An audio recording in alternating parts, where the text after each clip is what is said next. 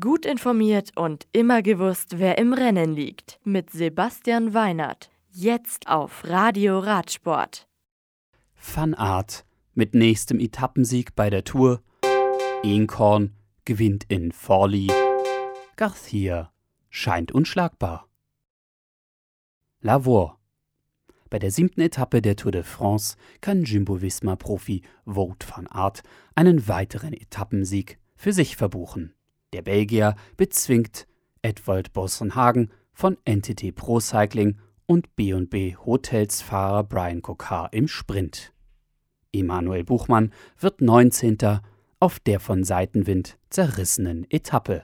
Adam Yates verteidigt das Maillot jaune, Peter Sagan übernimmt wieder grün, Egan Bernal ist bester Jungprofi und Benoit Cosenfroy bleibt der beste Bergfahrer. Und in der Teamwertung bleibt mit EF Pro Cycling auch alles beim Alten, ehe es am Samstag in die Pyrenäen geht.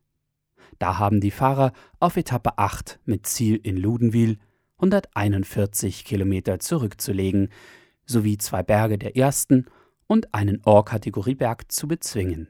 Gleich nach 42 Kilometern nach dem Start in Casser wird Peter Sagan auf der einzigen Sprintwertung des Tages versuchen, seinen Vorsprung auszubauen. Forli. Auf der vierten und letzten Etappe der 35. Settimana Internationale Coppi e Bartali über 166 Kilometer kann Pascal Eenkorn von Jumbo Visma Diego Ulissi den Etappensieg vor der Nase wegschnappen.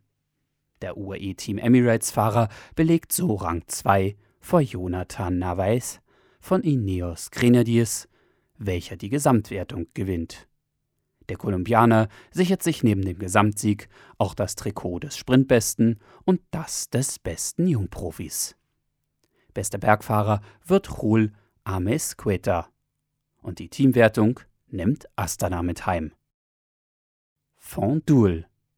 Nach 135,6 Kilometern kann Mavi Garcia bei der 18. Tour Cycliste Feminin International de la Deche ihren nächsten Sieg feiern. Die Allee BTC Jubilianer-Fahrerin lässt bei der Bergankunft die Österreicherin Anna Kiesenhofer und Lauren Steffens von Tipco SVB hinter sich. Die beste Deutsche ist Katrin Hammes auf Etappenrang 12. Garcia führt neben der Gesamtrundfahrt auch die Sprint- sowie die Bergwertung an. Auch die Teamwertung bleibt in ihrem Team. Die dritte und nächste Etappe führt rund um Avignon. Sie ist 113 Kilometer lang und bietet den Fahrerinnen neben drei Sprint auch drei Bergwertungen der dritten Kategorie. Die nächsten Rennen. In Italien finden diesen Samstag die nationalen Meisterschaften statt. Außerdem startet Freitag in einer Woche mit dem Giro d'Italia Internationale Feminil der Giro Rosa. Und der geht dann mit insgesamt neun Etappen bis zum 19. September. Den Prolog macht ein Mannschaftszeitfahren in Grosseto.